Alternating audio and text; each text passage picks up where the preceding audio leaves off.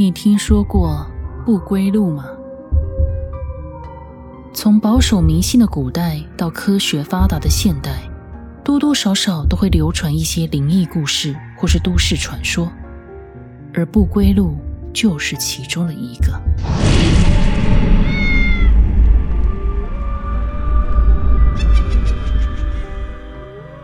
传说在农历七月深夜十二点，绝对不要单独一个人走和平常相同的路回家，因为你很有可能会在路边遇到一个留着长头发的小女孩，而在这个小女孩叫住你，你也低头回应的瞬间，你眼前的回家路就会被换成通往冥府的不归路。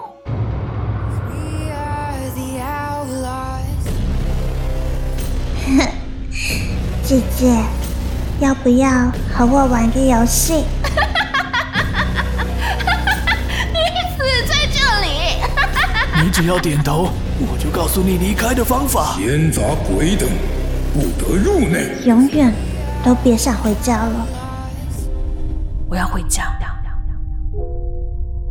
清晨声创出品《灵异有声故事》不归路，敬请期待。